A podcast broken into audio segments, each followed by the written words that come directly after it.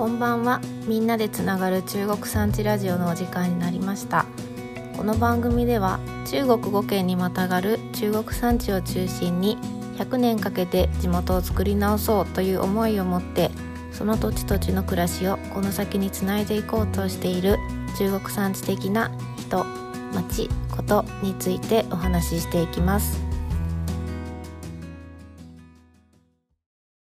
はい、改めまして皆様こんばんは。こんばんは。がはい。今日はですね、あの中国産地ラジオの公開収録ということで、えっ、とみんなで作る中国産地100年会議では、二十四節気ごとにですね、会員限定のオンラインイベントを開いていて、まあ、そのうちこうやって一部をラジオでも収録して公開しているということになります。今日は3月5日の啓蟄の位置ということで、ようやく中国産地も春めいてきて、さっきもちょっと雪がなくなりましたか？みたいなことをお話ししていたとこでした。今日はですね、今日の啓蟄の位置とかラジオ公開収録ですね。ちょっとさっき電波が悪かった。公開収録は、えっ、と、ずっと最近ですね、あの、みんなで作る中国産地第2号を、まあ、より楽しむためのガイドということで、書いてくれた人たちに登場してもらって、まあ、裏話とかですね、どうだったの？みたいなことを聞くシリーズを展開しています。今回はですね、あの、第2号の中でも結構肝というか、なんか、ね、第2号は1、2、3、4、5章終わった後に、なんか6章っていうよりももやもや章みたいなになってまして、あの、中国産地の暮らしの豊かさはもう分かってる。知りたいのはどうやって働くかだ。というですね、なかなか挑戦的な、まあ、第2号はですね、暮らし号ということで、暮らしを延々テーマに書いてきてるにもかかわらず、最後にですね、こうやってもやもやでひっくり返すっていうですね、そんなこと分かってんだよっていう 若い方たちの叫びを取り上げた画期的な章となっています。ということで、2号の中でも結構大きなね、ポイントのとこではあるんですが、今日はその中でですね、書いてくれた、えー、と4人の方に来ていただいてます。今日はよろしくお願いします。よろしくお願いします。お願いしおます。願いします。はい。ではですね、来てもらってる4人に順番にまず自己紹介からお願いしたいとあ思います。いくるさんからお願いします。はい、えー皆さんこんばんは。松浦いくると申します。えっ、と、そうですね、自己紹介としては私は今、鳥取県にいて、まあ、鳥取県の大山町と,、えー、と鳥取市の用ヶ瀬町っていうところ、まあ、2拠点、鳥取県内2拠点生活みたいなことをしています。で、もともと出身は東京なんですけれど、大学進学で鳥取に来て、今もう早7年目っていう感じです。で学生時代に鳥取市の用ヶ瀬町で用ヶ瀬週末住人の家っていう、まあ、同世代とが、まあ、こう地域の暮らしにどっぷりと溶け込みながらいろいろなチャレンジをできる、まあ、コミュニティだったりとか、まあ、そういう子たちが滞在できる宿を大学の2年生の時に立ち上げて、えっと、以降5年ぐらいやっています。で、えっと、そうですね。今はそんなことをベースにしながら、まあそうやってこう同世代が、うーん、まあ鳥取を中心に、まあこの中国産地で、まあこう仕事を作っていくみたいなことが当たり前になっていったらいいなと思って、まあ自分自身そうやってチャレンジをしながら、こう周りの仲間をお巻き込んで増やしていくっていうことを、まあに取り組んでいるところです。はい。よろしくお願いします。はい。てるみさん、まあ声、途中から大丈夫そうだったんですけど、時々途切れ途切れっていう感じでしたが、じゃあ私の方から自己紹介回しますね。えっ、と、じゃあ、谷本さん、のんちゃん、お願いします。はい、わかりました。えっと、鳥取大学、えー地域学部4年の谷本のぞみです。えっと、もう卒業確定して決まったんですけども、えっと、春からは広島で、えっと、社会人1年目としてうん、えっと、働きます。はい。で、えっと、もともとえっと自分は鳥取県出身で、えっと大学までずっと鳥取にいて、で就職を機に、えっと、鳥取に残るか、それとも一回鳥取から出るかっていうところにすごくモヤモヤしていたことから、えっと、この中国産地のメンバーの人に話、一緒にこう話したときに、えっと、えっと、一緒にこのメンバーで、えっと、この企画というか、に参加したという形になります。はい。よろしくお願いします。はい、お願いします。ありがとうございます。後でもうちょっと話すと思うんですけれど、まあ、このもやもやの企画の発端は、それこそ谷本さんの一言からスタートしたみたいな感じでした。はい、じゃあ次、寄付、寄付お願いします。はい、寄付です。えっと、私は今社会人2年目をこの春迎えるんですけど、旅行の時はまだ社会人になる直前で、なんか社会人になる前の 特有のモヤモヤだったのかもしれないけど、なんかこれからの社会人になるの不安だなとか、まあ、社会人になるにあたって、今仕事は記者の仕事をしてるんですけど、なんか仕事とそのプライベートの境界とか、なんかそれこそ中国産地で生きる人たちはどうされてるのかっていうのが気になって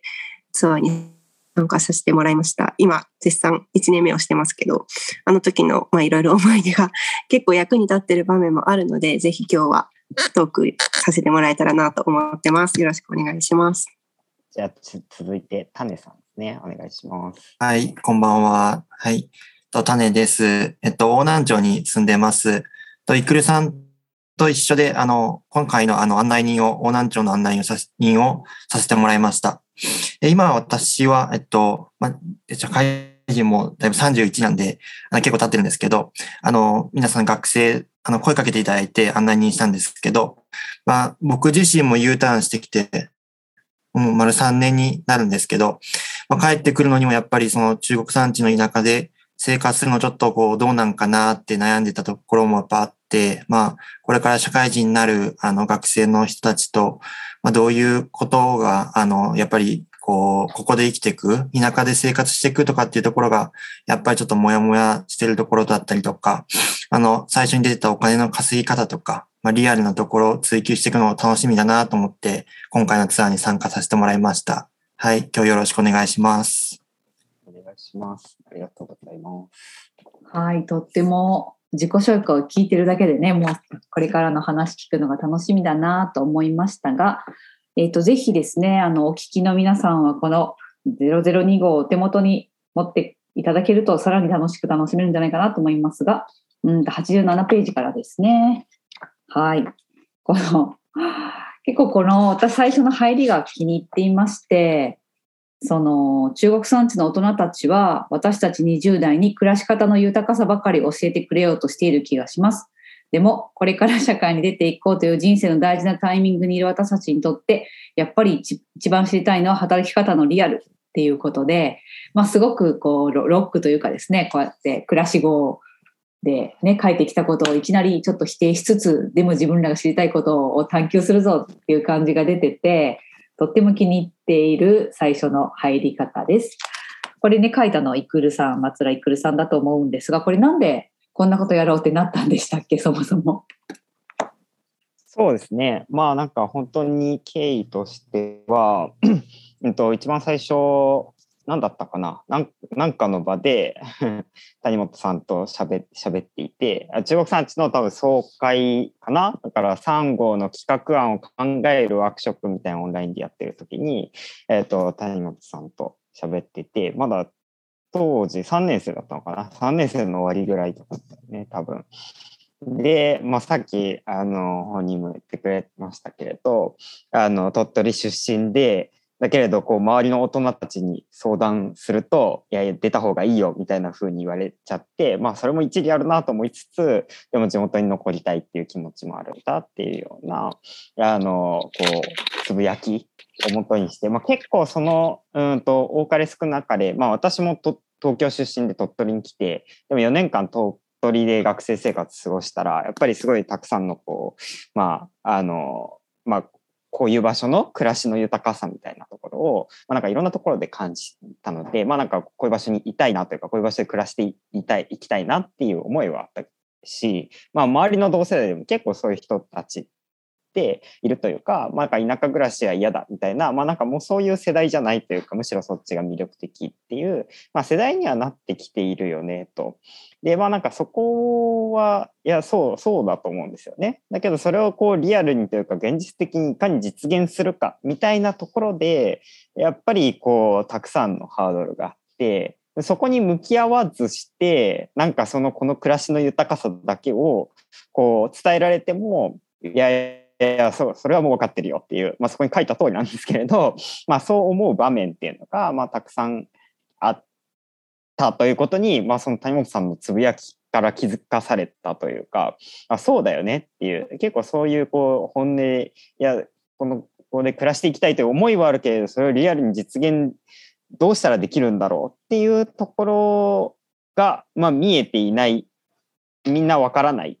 特に同世代わからない。っていうところはあってこれはもしかしたらでも僕らの同世代だけじゃなくてもっと上の世代の皆さんにとっても実はたくさんこうそこには見えていないブラックボックスがあるんじゃないかなっていうので、まあ、僕たちの視点でそこをどうやっていかに、まあ、リアルに生きていくかっていうところを掘り起こすことで、まあ、上の世代の皆さんにとっても、ま、ヒントになることがあるんじゃないかなっていうので、まあ、この企画をしたというようなこと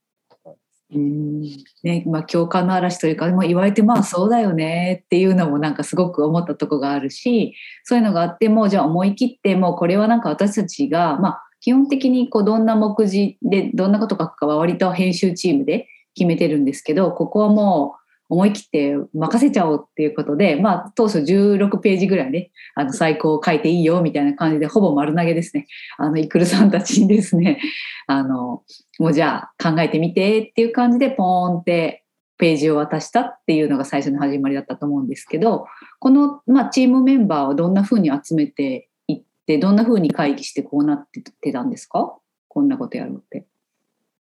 どうだったっけ？えーっと、多分最初に私、えま、いくるさんから私に声かけていただいて、じゃあやるかってなったんですけど、でも私たちだけじゃなくって、もっと他の声も聞きたいよねって確かなって、で、えっと、松あの、いくるさんのこうつてだったりとか、他のつて人のつても借りながら、えっと、中国地方の各、えっと、私と同世代ぐらいの方のを集めたっていう形だったと思います。で、それで、えっ、と、な、えっ、と、大南町、島根県大南町の大人に会いに行こうっていうことになったんですね。そうですね。なんか、プロセスとしては、まあ、種さんも、なので、ちょっとこう、なんていうんですか、オブザーバー的に、まあ、種さん、僕は大南町に行った時に出会い、あの、事務局長の森田さんがつないでくださったかな？えー出会い、なんか話している中で、てるみさんもいらっしゃった時だったかな？そうですね。話している中で、あ、今こんなツアーをちょっと考えようと思ってるんですっていうんで、あ、そういうの、あの、面白そうだよねって言って仲間になってくださり、寄付も中国産地の中の集まりで 喋ってて、まあ、まさにそういうタイミングにいて、じゃあ一緒に回ろうかっていう話になり、っていう感じでちょっとずつ広がってって、あとまだ佐藤さんですよね。佐藤さんも、あと彼は寄付がさっきは私の高校時代の同級生だったので、で、まあちょっといろいろと人生悩んでた部分もあって、まあそういう話も友達として聞いてたから、まあせっかくならっていうところで山口から一緒に参戦しました。そうですね。そういう感じで、まあ、つながりを通じて広がっていったっていうところですよね。え、まあ、なぜ大南町、まあ、あと地図町も行ったんですけれど、こう、お互い対話しながら掘り起こしていたっていう感じですね。で、まあ、そこで出てきたモヤモヤをもとに、あ、こういう大人たちに出会いたいよねっていうので、でもいきなりなんか知らないところ、全く知らないところからっていうのは難しいんで、まあ実際チームに入ってくださってた種さんがいらっしゃる大南町と、まあ僕もある程度つながりがあり、まあみんなで作る中国産地としても結構つながりのある、えっ、と、地図町っていう2箇所から、まあそのテーマにある程度こう合致するというか、あ、こういう人に会ってみたいよねっていう。それで、あれですね、えーっと、1、2、3、4人に聞きに行ったのかな？そうですね。うんうん実際、こう、聞いてみて、やってみての感想っていうのをぜひ、お一人お一人聞きたいなと思うんですが、どうでしょうか？皆さんどうですかのんちゃんどうですか？そうですね。私はその4人の方にそれぞれ聞いたんですけど、まあ、結構ぶっちゃけいろいろ聞いて、いろいろ自分の考えとかも変わったりして、結構毎回毎回刺激的でこう、また悩んで、また悩んでみたいな を繰り返してたんですけど、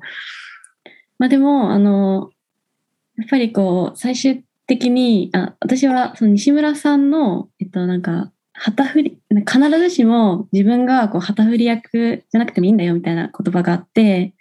で、その、いろんな役割みたいなのが、こう人それぞれあるから、自分があったところに入ればいいよみたいな言葉をいただいたときに、あの、まあ、もちろんこう、パッと聞いたら当たり前のことかもしれないんですけど、私にはすごくそれが刺さって、なんか自分ができることから始めればいいんだっていうふうにすごく思ったのがすごく印象的だったのと、とあとは最初の都会に出た方がいいのか、その自分の地元にもいた方がいいのかみたいな問いに関しては、えっと、まあ、結果私は都会に出、都会というか外に出るっていう決断をしたんですけども、あの、やっぱこう、なんだろう、その出たとしても、こう自分がその思ってる、例えば鳥取を良くしたいとか、なんかそういう思いをやっぱ持ち続けるというか、ことがまあ大事なのかなというか、その自分が持ってる思いみたいなのをこうなくさないというか、考え続けることで、やっぱ、あの、その共通した自分、他の出会いもあるだろうし、あの、どんどん深めていけるのかなっていうふうに、すごいお話とかも聞きながら思ったところです。いやもう泣けるようないい話ですね本当にね ありがとうございますね。じゃあそうね。じゃあ一旦行きましょうかね。じゃあ寄付どうでしたか？はい。えっと、そのプライベートと仕事の境界を探りたいっていうところで、まあ、参加させてもらったんですけど、やっぱり極論、まあ今の仕事にもつながる話なんですけど、なんか境界ってあまり設けない方がいいなって個人的には感じた部分で、まあそれで言うともういろいろ住職さんと、まあそういうなんか地元の教室を兼業されてたりとか、まあいろんな方のお話を聞く中で、なんか境界設けない方が人生豊かというか 楽しいじゃんっていう雰囲気を私は感じ取っていて、実際まあ今記者の仕事をしててもそうですけど、なんか普段の普通に街中で見る景色が仕事につながるとか、逆になんか仕事で勉強したことが自分の私生活で活かされるとか、なんかそういうことが実際この1年間社会人やってみて身をもって感じたので、ああの時なんか学んだこととか感じたことって間違ってなかったなって思うのと、あと私がまあ印象の話で言うと、なんか森田さんのバトルフィールドの言葉が今でも強烈に記憶に残っていて、なんかそれで言うと私のじゃあなんかバトルフィールドなんだろうって、まあこの1年間もいろいろ考えたけど、まあ教育学部出身だからそれ活かしつつ、まあでも山口出身だからそれも考えたいし、とか、なんかそういういろいろと掛け合わせていいんだっていうところですごくあの言葉に救われた1年間だったなっていうふうに思ったので、なんか すごい感想がありきたりなんですけど参加してよかったなと思うしこれからもなんかどこかに心で持ち続けてたい教訓を得たなと思ってます。えーバトルフィールドってどんな意味だったんですか？なんか簡単に言うと自分なりの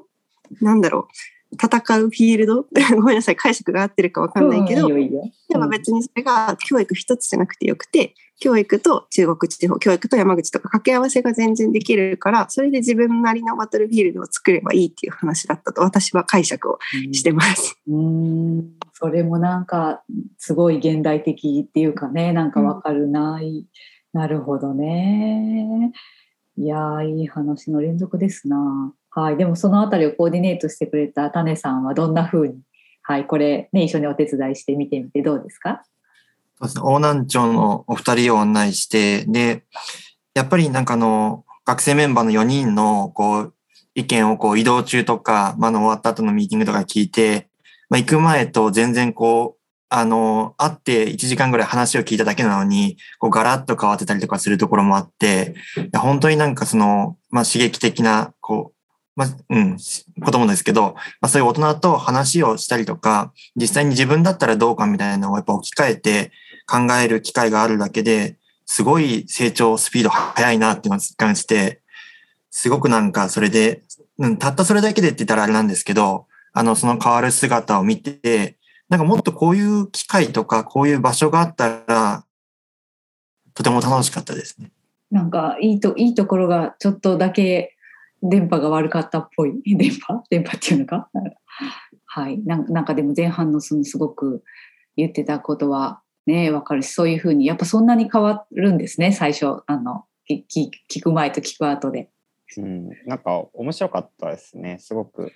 皆さんこうなんていうのかな。あのもちろんやっていることのリアリティも話してくれたけれどなんかこうそこに至るプロセスとかをそれぞれすごくこう言語化してというかでそういうなんていうかオリジナルなパワーワード的なものも織り込みながら喋ってくださったからあのなんかすごいこうまあ結構その生き方に出会うツアーって難しいなと思ったんですよね。要はまあ言うて話を12時間ぐらい聞けるっていうまあその中でその人の生き方にどこまでこう出会えるかみたいなところってあのなかなかこう受け止められるというか見えてくるものに限界があるかなと思ってたんですけれどそう皆さんすごいこう噛み砕いてというかあのそれぞれなりの言語化をした上で喋ってくださったところがあったので、まあ、それはすごい面白かったですね。で、なおかつ、なんか毎回こう、お話を聞いた後に、あの、さらにこのメンバー内でどう解釈したとか、あの、自分だったらこう考えるとか、まあなんかそこをシェアできたから、なんかそそれよりこう二重三重に深掘りできたっていうのは、まあすごくあったかな。まあなんか手前味噌ながらそのツアーとしての設計というか、まあ最終的にこう記事をアウトプットしなければいけないというところもあったから、当然そのプロセスをたどったんですけれど、まあそ、そこも込みでツアーだったというか、ようやく生き方、それぞれの生き方に出会えたとか、なんか自分の生き方を考えるみたいなところまでたどり着けたっていうのはすごくあったかなって思いましたね。うん、うん。そうね、そうそう、ぜひやっぱ聞いてみたかったのが、こういうツアーってまあ多分できる多分今後もできるかなというとこはあるし各地で。ででもやっぱ今回そのさらに自分たちでそれをまあ書く書いて、まあ、こうやってね本になるっていうか記事に、まあ、100年続くねあの年間誌の中の、まあ、ページとしてねなるっていうことそのあたりはどなんていうのかなやっぱ大変だったとかなんか多少なんだろうなそのツアーしただけとはまた違うとこがあるのかなんかその記事を書いて残すっていうことについてのまあ、どうやってみてどうだったかなっていうのもぜひ聞きたいところですね。そうですね。私は多分もろにそれをなんなんていうんですかね、感じたというか、私はもともと結構言語化が苦手なので、こう、その、まあ、記事をその残すプロセスでさっきイクルさんが、その、えっと、一回インタビュー聞いた後で、みんなでこう、ズームとかで解釈したことをこう話し、話合うというか、お互いに伝え合うみたいな作業をして、そこでなんでそう感じたのっていう深掘りをどんどんしていっていただいたんですけど、なんか、その中で、まあ、自分も改めてこう考えたりとか、その言語化していったりとかっていう作業を一緒にこう考えてやっていった部分が大きかったので、私もその自分の生き方とか、そういうことについてよりこうリアルに深くまで考えれたなっていうふうにすごく実感している部分かなって思ってます。書くのしんどくなかったですか？大丈夫だった？あそうですね。あの、でも、その、最初は、その、書くんじゃなくて、やっぱその言葉に自分の考えを出していくっていう作業から始めたので、その最終的な部分の時には結構すんなり書けたかなっていう。ああ、なるほど。いいですね。そうか。寄付はあれか、職業だからそんなに苦労しなかった？いや、でも、やっぱりなんかその、普通に仕事として、取材として会うのとは、また、なんて言うんでしょうね。人と会って、旅行の中で、それもツアーの中でっていうのは初めてだったので、その、一人一人に会うときで、その会った時の気持ち、で、その会ってまた時間が経ってからの気持ちって、あ、こんなになんか整理されていくんだなと思ったし、なんかその後の旅行に行く時とかも、旅行というかまあ取材とかもですけど、なんかちゃんとやっぱその場その場で感じたことをメモ取ろうって思うように なったなっていうのと、あとはどうだろう、なんか記事にする時なんですけど、なんか仕事になったら全然もうこれは仕事だからって割り切って、なんか相手のことをもうそのまま伝えれるけど、やっぱりその 今回相手あってのツアーだったこともあって、なんかその辺、この伝え方って本当に間違ってないかなとか、失礼に当たらないかなとか、なんかその辺はやっぱり考える、まあ練習になったっていう言い方はあれですけど、いい経験をさせてもらったなと思ってます。なんか人あってこその今回ツアーだったと思うので、その辺のいろいろプロセスは考えさせられました。ねえまあ、あとね、イクルさんはまとめるのも大変だった、ね、部分がかなりあるかなと思いますが、最後のね、まとめも含めて、どうですか？やっぱそのツアーをするっていうことと、また書くっていうことと。そうですね。なんかその、いや、記事というアウトプットをある程度想定しつつだけど、まあなんかどうまとめるかみたいな、そのこう、大枠というか、は何も考えずに、とりあえずまあ行ってみて、見えてきたことで書こうっていう、まあなんかぶっつけ感も同時にあったので、まあいかに調理するかみたいなところは、そうですね。まあみんなの意見も聞きながら、特に佐藤さん今日は来れてないですけれど、とディスカッションして、なんかそのまとめ方みたいなのを整えたりとか、あとさらにまあそのデザイン的なところとか、まあ、雑誌としての見せ方みたいなところはデザイナーの寝方とか編集の皆さんに、あの、ビシバシご意見をいただきながら作ってったっていうところしたよね。まあでも、あの、それこそそのメモとか振り返りとか、種さんがめちゃくちゃ、あの、丁寧にこう議事を取ってくださったんで、まあそこからこう拾えたのは大きかったですよね。とは思いますね。うん。あとまあ、そのまとめ方という意味で言うと、最後のページに書いてると思うんですけれど、まあその、あの、働き方と暮らし方っていうところの2つの輪っかがあって、それ合わせて生き方だよねっていう、で、なんかそのその構造がこう見えた時が一番気持ちよくて、佐藤さんと、これだよねみたいな。うん、なんかその、こうビリッとはまったみたいな。で、ちょその多分直後に谷本さんともズームでつないで、こういうことだと思うんだけど、どうみたいな、なんかあの瞬間はちょっと気持ちよかったですね。そんなことがあったのか。ね、あの100ページ、ちょうどね、100ページのところの人生は階段ではなく問いと分岐だったっていうね、タイトルなんですけど、これ私、これ見たときに本当にそうだよねって結構なんか、傍から見たら階段ね、に登ってるように確かに見えるんだけど、そうじゃなくて、大事にしたい問いがあって、そこをまあ選んでいった結果なんだよねっていうのはすごいしっくりきて、イクルさんすげーって思いました、この時。まあ面白かったですね。だからそうそう、毎回振り返りの時に、まあもちろんその取材、お話聞かせてくださった方の前では、いや、そういうことあったんですね。って、まあなんか変な話ですけど、あの、ままずこう、お聞きするっていうところがあるんで、あの、当然そういう姿勢だし、でもその後の振り返りでは、でもぶっちゃけ私はこう思ったんだよねっていうところの本音をシェアできたから、っていう時に、やっぱりなんかその、皆さんの生き方それぞれにこう学ぶ要素とかこう考える部分っていうのはあるけれどそれを踏まえて自分がどうするかっていうのは、まあ、もちろん自分の課題なのでそこは明確に違うよねっていうのはやっぱりそのプロセスの中でみんな参加してくれたみんながやっぱりそういう姿勢でいてくれたからあなんか後からああそういうことだよねっていうふうにところにたどり着いたのかなと思います。ね、重要なのは問いなんだよね。すね、すごくいいまとめだったなと思ってますし、あとそうね、なんかこう出たことでなんか反響反響とか反応とかなんかあったもんですか？どうですか？なんかあった人います？それで言うと、同業の他の会社のマスコミの方から、あれ、寄付？だよねって 言われて、そうなんですって言って、学生時代に参加させてもらってっていう反応をいただいたのがすごいびっくりでしたけど、すごい嬉しくって、あ、こんな身近に、それも同じ、なんて言うんでしょう、業界にいる人に見てもらえてる、注目されてるものなんだっていうのが言ってもらえたのは嬉しかったです。私もその関係で言うと、あの、卒業論文で、あの、私、山形県の、あの、地域に入ってやってたんですけど、そこで、その中国産地を、こう、なんていうんです普及じゃないですけど、ちょっと見てもらった時に、あの、え、谷本さん出てるじゃんみたいな感じで言われたのは、言われたので、よりこう入ってもらいやすいきっかけになったかなとは思います。山形で普及してくれたんですね。ありがとうございます。ね、いくるさんはもうずっとシリーズでね、出てくれてますけど、なんか反応とかあるもんですか？どうですか？そうですね。まあ、でも今回やっぱりそのい一番大事にというか一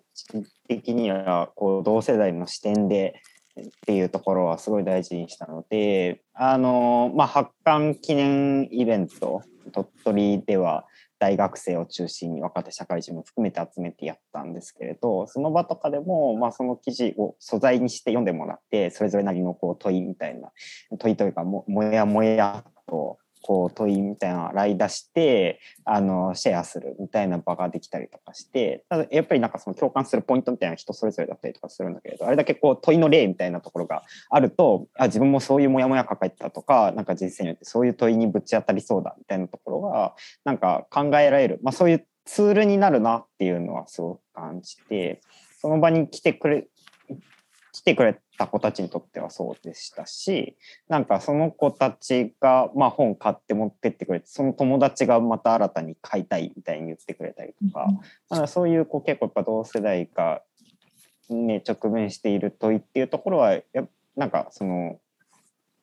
リリアルに描き出せたのかなとで、まあ、そこに対する一つのなんか答えはあんまり載ってないんですけれどその考えるツールとしてはなんかすごい意味があるものになったのかなという感触はありますね。いやそこは本当中国産地が目指してるものそのものでなんか別にこれが唯一の絶対の答えであるっていうことが書きたいわけではなくてやっぱりみんなで悩んで考えながらまあ、進んでいく。その後ろ振り返ったら道があるっていう感じなんだろうなと思ってるので答え唯一絶対な答えを探してそれをどやーって出すわけではなくてこうやって悩んで今もがいてねやっていますっていうことが同時代的に記録できるといいなと思ってきたしまあ、あとやっぱ私反応で嬉しかったのはその他の雑誌でこんなもやもやみたいなの載らないよねみたいなことを言われてやっぱりね雑誌ってこうピシッとテーマ決めてそれに対するやっぱ答えをどんどん載せていくっていうのが基本だからもやもやをもやもやのまま出していくみたいな のってすごいなんかなかなかあるようでないよねって言われて確かにみたいな。まあでもそれは本当さっきお話したみたいに求めあの目指してきたことでもあるしそれが体現されたものになったなと思ってそのもやもやをもやもやのまんま、ね、みんなちゃんと向き合って書いていやもやもやってやっぱ難しい、ね、楽になりたいっていうか分かった気になって楽になりたいとっていうのあると思うんだけどやっぱもやもやをちゃんと受け止めて考えて向き合っていくっていうこと自体がすごく大事なことなんだよねっていうふうに思ったので私たちにとってもとっても大事なモヤモヤ賞になりました。ね、そういう中で、まあ、これ実はこれを真正面から受け止めて第003号今年の秋に出すものはまさに、まあ、仮ですけど食っていくみんなで食っていく中国産地みたいなテーマでやっぱりねここでみんなが投げかけてくれたまあ、もやもや、ね、どうやってこの豊かな暮らし、自分たちが楽しい暮らしっていうのを実現できるのかっていうことを真正面で考えていきたいと思っています。まあ、それも踏まえてですね、もうちょっと時間過ぎちゃったんで、最後のあの一言ずつになるんですけど、まあ、うんと、そうね、なんか、これを経てこんなことやってみたいみたいな自分の変化があったら教えてほしいし、うん、そうね、今後、あの、本この本のことに限らずやってみたいことみたいなのがあればぜひ教えてほしいなと思います。じゃあのんちゃんからお願いします。はい、わかりました。えっとそうですね。私はさっきも言ったんですけど、あの4月から自分の地元の鳥取県を離れるっていうことなんですけど、その鳥取、その離れた場所で、じゃあ鳥取県とどういうふうに関わっていくかみたいなところは、ちょっと今後考えていきたいなっていうのがあるのと、とさっき種さんも言われたんですけど、その大人の声を聞く場みたいなところ、えっと、大人とその若い世代が交流するみたいな、あの、場が私ももっと増えたらいいなって思うし、自分が実際にそのゼミ活動とかでも大人と結構関わる機会が多いんですけど、なんかそういうので、なんか気づきとか、あの、あったりもたくさんしたので、そういう場ももしできたら作れたらいいなっては思ってます。いいですね。ないなら作ろう。ね、欲しいものは作ったらいいといいので、ぜひやっていきましょう。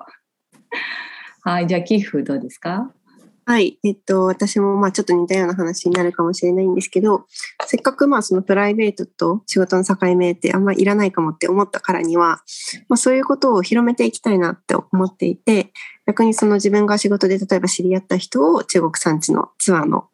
学生さんたちが来る対象にしてみるとかもできるだろうし、もっと広げれば、まあその地元山口、今も実は山口 実家なんですけど、なんかその実家がある山口にツアーで来てもらえるように、いろいろ今まであった人脈とかを、まあ、使っていきつつ、なんか次の学生さんとか、次の悩める人に、まあ、還元していきたいし、まあ、もし私が悩める日が来たら、その日はぜひまたツアーに参加したいなと思ってます。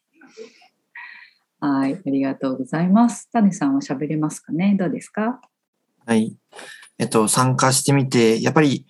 あの、皆さん何歳になってもチャレンジされてるっていうのが、その、あの、今学生だからとか、今20代だからモヤモヤしてるんじゃなくって、30代でも40代でも、50代でもモヤモヤしてて、新たなチャレンジしてるっていうのをすごく感じたので、僕自身ももう30になったんですけど、やっぱり今の自分自身が今感じてるモヤモヤに対して、ちょっとやっぱ新しくチャレンジしてみようかなっていう機会になったので、また頑張ろうかなって思いました。はい。ありがとうございます。ね、そうですよね。あんまね、それは本当年齢関係ないっていうかね、ありますね。なんかわかるな。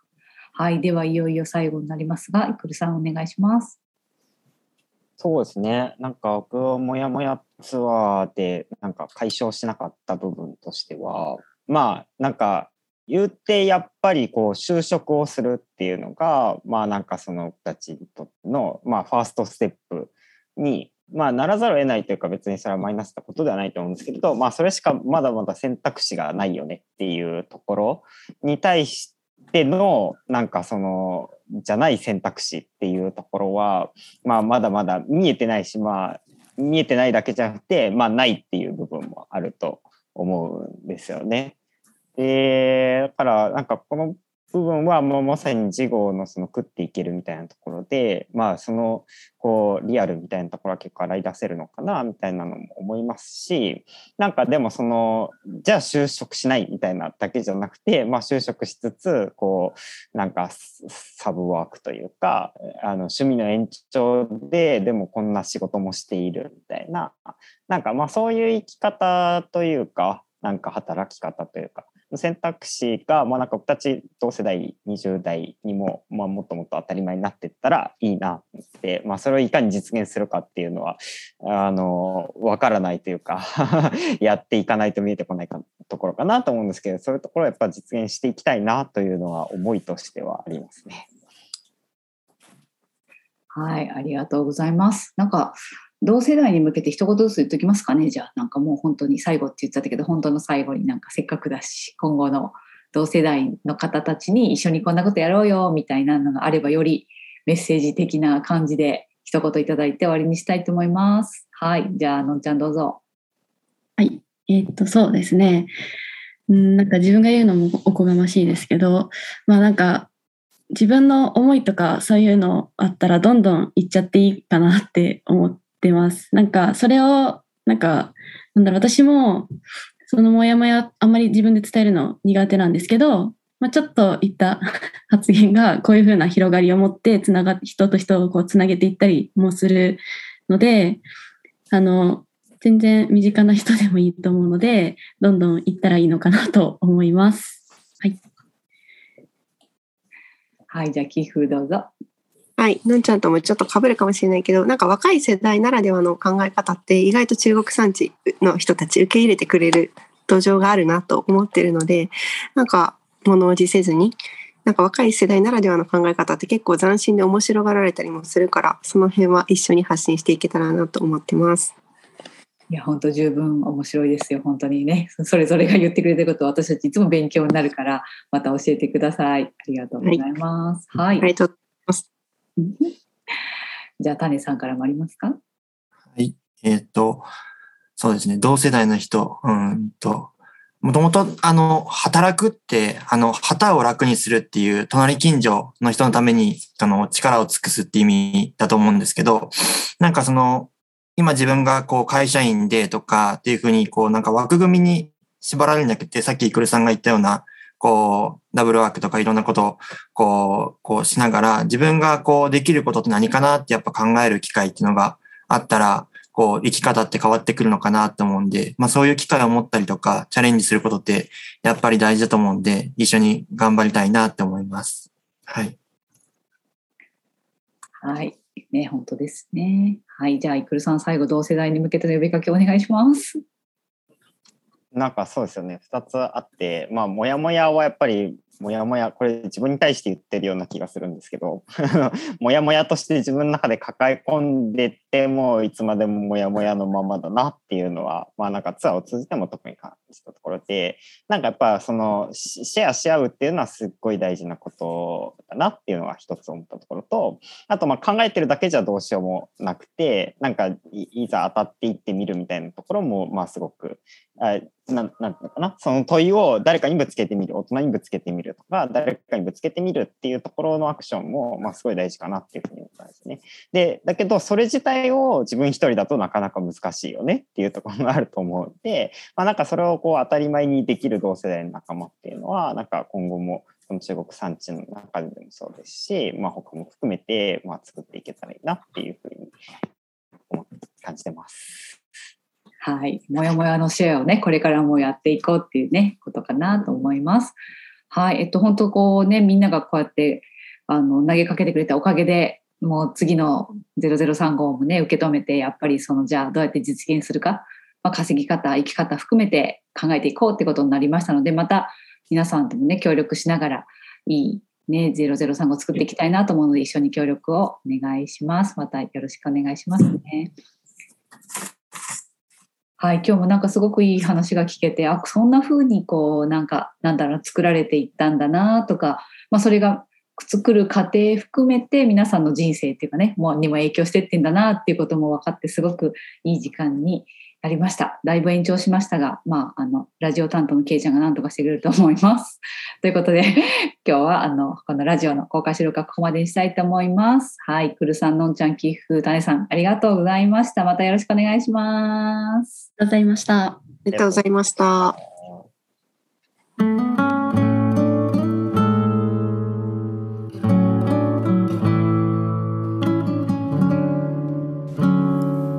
ジオでは中国産地で暮らす人中国産地が好きな人気になる人たちで中国産地について語っています。年刊誌みんなで作る中国産地もぜひお読みください。またご感想やリクエストなどもお待ちしています。お便りフォームは概要欄にリンクを貼っていますのでぜひそちらからお気軽にお寄せください。第2号の感想や今回のお話を聞いての感想などもお待ちしております。